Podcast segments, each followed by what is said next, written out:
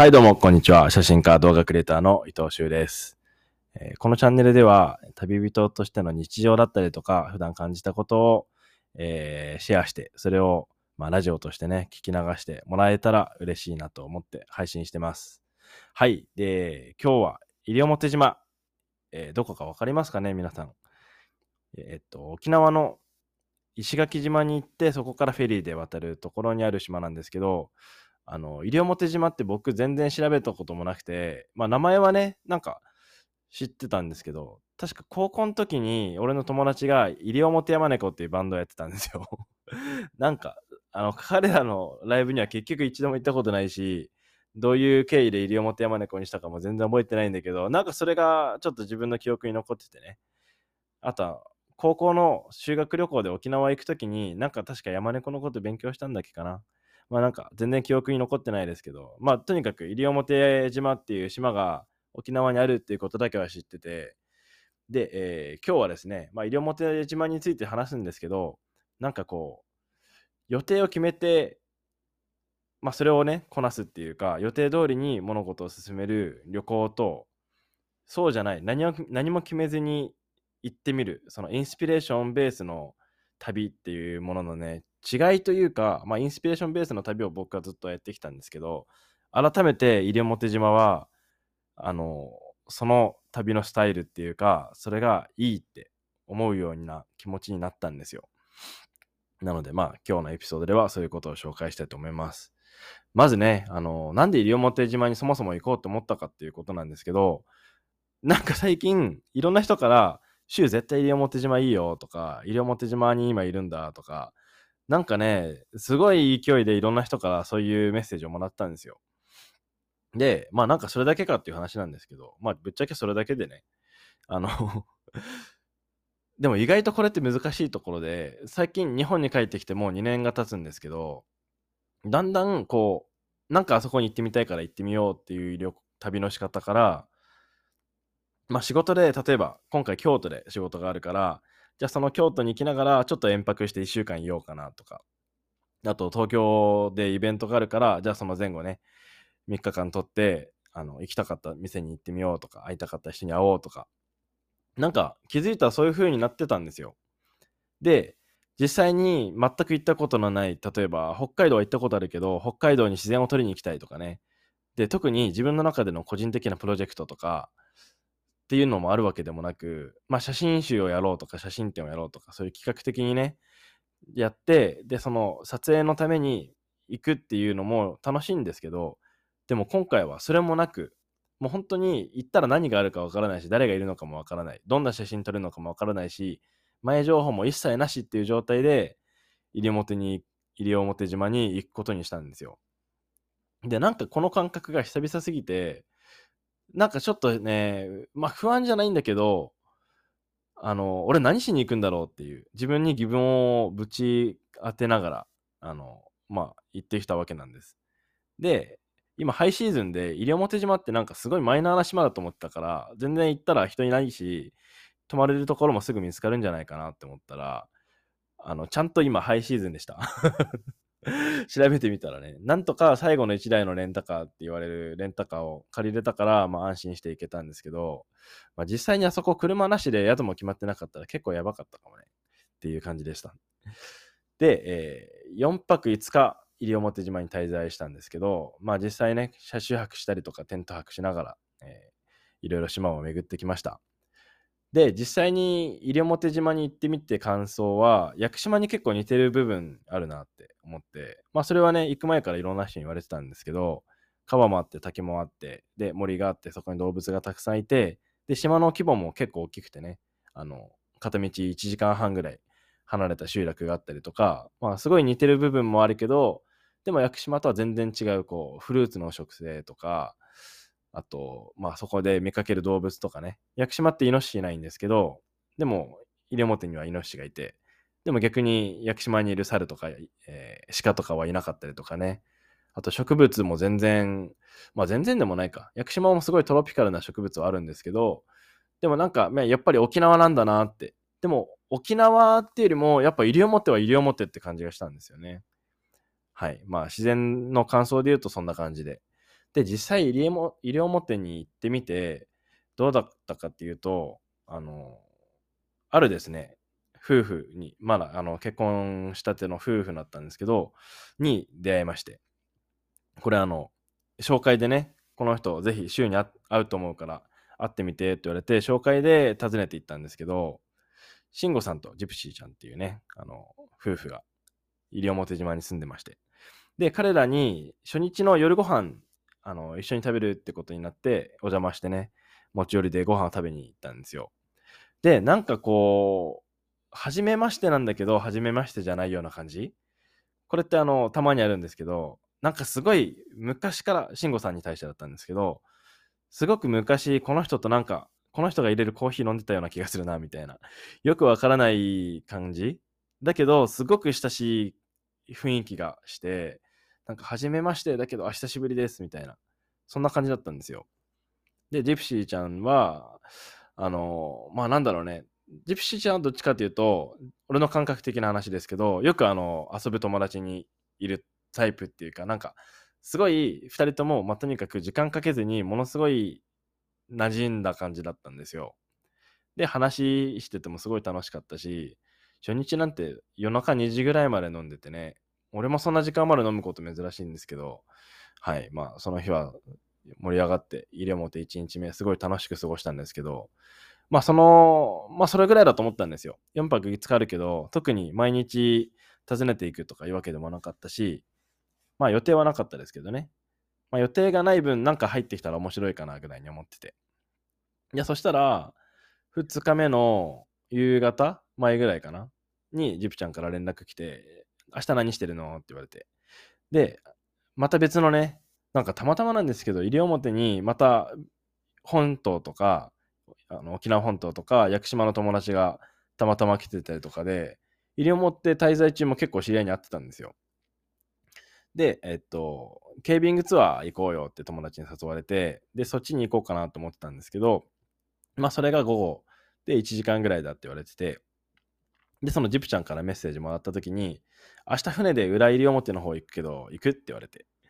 なんだそれはみたいなね。あの、そっちの方の噂は聞いてたんですよ。めちゃめちゃ綺麗な海があるっていう風に。でも、ツアーに参加しないといけなくて、なんか、あの、ツアー全然悪くないんですけど、でも人がたくさんいる中で行ってそこでなんか写真撮る気になるかっていうとやっぱならないんですよね。自分の足で行ったりとか知り合いと一緒に行ったりとか少人数で、まあ、本当に自然に近い感じで行くと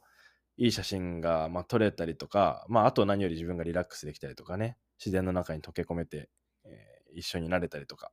でするのでできるだけこうツアーとかはあんまり参加するの好きじゃなくてでそしたらまあまあ、プライベートですよ。その夫婦のね、船に乗って、で、一緒にちょっと行こうって言われて。で、それで、まあじゃあ行きますって言ってね、3日目の朝に行ってきました。で、裏裏入表、どういうところだったかっていうと、もう西表島自体が、わざわざ石垣に飛んで、で、石垣からフェリーで1時間ぐらい離れたところにある島でね、もう、ま、あとその奥には、えっと、なんだっけ、今日行ってきたところ、波照間島。日本最南端の人が住んでる島って言われてるその島があるだけでもうとにかく超南なんですよ。もうなんなら台湾の方が近いぐらいの場所で。で、そこで、ね、あの、周り海に囲まれてるわけなんですけど、で、船で行って、ドローンとか飛ばさせてもらったんですよね。まあ、あの、観光船じゃないから、他にお客さんいるわけでもないし、もうやっちゃってって言われて。で、ドローンも西表島で飛ばせるように申請をしていったので、飛ばして空から見たりとかしたら、もうなんかね、えー、言葉にならないっていうか、本当にここって地球なんだ、みたいな、そういう映像が撮れたりとか、まあそれからシュノーケルつけてみんなで泳いだんですけど、魚も本当にいろんな種類いっぱいいるし、サンゴもあんな色のサンゴ本当に見たことなかったんですよ。ちょうど沖縄本島でダイバーのライセンス取ってから、なんかダイビングのことを学んで実際に潜ったりとかするようになると、多分素潜りも上手になるのかなって思って。前までね、素潜りなんて怖くてできなかったですけど、でもなんかこう自然とシュノーケルつけて潜れて、で、しかもフィンでこう、何メートル行ってるのかわかんないけどね、5メートルとか6メートルとか行ってるのかな。まあそれぐらいの海底の方まで行って、で、魚を見たりとかね、GoPro で映像を撮ったりとか、まあそんな風にやってて、ものすごい豊かな時間で。で、夜はまあそのままご飯を一緒に食べたりとかですね。なんか、あの、本当は不思議なんですけど、自分自身なんで西表に来たのって言われると、答える内容がないんですよ。いや、なんとなく友達に言われたんで、みたいな。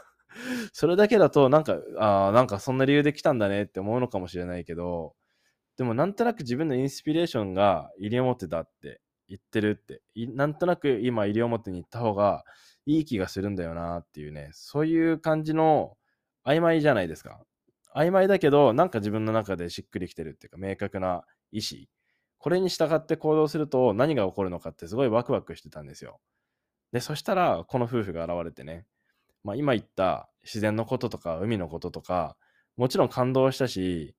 すごかったんですけど、でもそれ以上に、もう直感っていうかね、出会った瞬間に、あ、もうこの夫婦に会うために西表に来たんだって、俺は。もうそんな感じだったんですよ。まあ彼らとはね、普通に仲良くなって、これからどういう関係を築いていけるかとか全然わかんないですけど、でも、なんかすごく長く付き合っていきたい、大切に付き合っていきたいなって思う2人で、でちなみに慎吾さんどういう生活をしてる人かって簡単に紹介すると、まあ、冬はイノシシを取ったりとかですね、仕事で。で、えー、まあ夏の間はお米を取って、で、しかもすごい伝統的っていうか、もう昔ながらの方法で、えー、愛情を込めてね、育てたお米とか、まあ、あのー、お家のガーデンがすごいんですよ。ガーデンって言っていいのかな？もういろんなものが育ってて、で、もちろん無農薬でね、とっても美味しいお米。で、しかもその、まあ、タイミングがよくですね、取れたてのお米、新米を食べさせてもらえたんですよね。で、しかも、その自分の取ったイノシシのたたきとか、豚のたたきとか食べたことないでしょまあ、そういうものを食べたりとか、本当にもう全部、もう米から肉から魚まで、全部慎吾さんが自分の、まあ、体とね、知識とを使って育てて、取って、で、調理までしてっていうものを出されて、まあ、そんな人です、慎吾さん。あ、で、ちなみにミュージシャンです。こっちがメインなのかな？ミュージシャンとして活動もしてて、で、えー、あのー、まあ、それと同時進行で農作業もやったりとか、イノシシもやったりとか、まあ、本当にね、とっても器用な方で。で、そこの、呼んでもらったお家なんですけど、そのお家も自分で建てられたっていうことなんですよ。で、なんか、なんで建てることになったかって聞いたんですけど、島の人に話したら、結局もうすごい離れ小島だから、昔から誰かが家を建てるっていうと、村の人みんなでこう来て、それを手伝って家を建てる文化があったっていうふうにね、教えてくれて。だから俺もやってみたんだ、みたいな。ものすごいかっこいい人なんですよ。もうかっこいいしか言えないんだけど、なんかこう、ここまで本当に自分の言ってることに対してストイックに、あの、まっすぐにね、ピュアに行動できて、で、それを実現できる人っているのかなっていうような、はい。まあ、そんな人でした。だからまあ、憧れっていう部分もすごくあるし、あの、まあ、彼が何しているかっていうよりも、もう本当生き様だよね。なんか、自分の心とか言葉に対してものすごく正直。もう嘘がなくて、でも、笑顔を見るとわかるんですけど、本当になんか楽しそうに笑うんですよ。なんか、年を取れば取るほど人の性格とか生き様って顔に刻まれるんじゃないかなって思うんですけど、もう本当に慎吾さんの笑顔って、なんかもう優しさと強さといろんなものが混ざって、でも見ててすごく安心するような、まあ、そんな笑顔で笑う方、それが慎吾さんです。で、まあこれからどういうふうにね、あの、ジプちゃんと慎吾さんと付き合っているかわからない、付き合っていけるかわからないって言ったんですけど、なんかこういう出会いを重ねていくのが旅人の醍醐味っていうか、もう本当にこう、インスピレーションで向かって、で、もうバチッとね、わ、この人に出会うために今、西表に来たんだって。なんかタイミングも、1週間前まではまだお米を取ってたそうで、だからそれが終わんないと、あの、やっぱりね、米がまだあるってなって、天気がどうとか、イノシシがどうとか心配も多いし、だからこんなに時間なかったって言ってて。で、逆に1週間遅かったら、あの、地元の祭りがあって、田舎の方の祭りってもうすごいんですよね。町総出でやってて。で、それのなんか、もうリーダーみたいなことやってるそうで。だから、もし1週間早くても遅くても、多分こういう時間はなかったって言ってて。で、全然なんかその、あの、なんだろう、してあげたとかそういうことじゃなくてね、本当になんかこういう出会うべくしてこのタイミングで会えたね、みたいな、そんな話をしてて。だから、そういうことなんですよ。自分のインスピレーションベースで動くと。なんか確証もないし、行ったら何するのか分かんないし、もうなんならね、何の予約もしてなくて、で、キャンプ場とか、車中泊で寝たりとか、で、嫌な人もいるのかもしれないけど、でもそうやったおかげで、こういうパッと来たチャンスをつかめるっていう面白さがあるわけですよね。だから、こういうことを本当に活かせるのって、旅行者にはできない、旅人でしかできないね、時間の縛りがなかったりとか、っていう人にしかできない、すごい贅沢な、あの過ごし方だなって思いました。で、最近、あの心がけてるっていうか、改めて思ったことがあって、これで締めたいなと思うんですけど、僕やっぱり、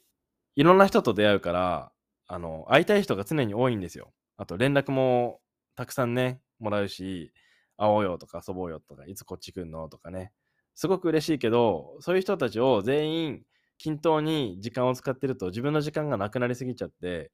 で、自分と向き合えなくなるから、結局その人たちとも向き合えなくなっちゃうんですよね。これってものすごい悪循環で、でもなんかこう気づくとそういう風になりがちで、やっぱりね、もうどこに行ったら、このラジオを始めた理由ももともとそうだったんですけど、今静岡に来てますって言って、で、静岡で会いたい人ってパッと思いつくだけで100人ぐらいいるんですよ。もっといるかもしれないけど。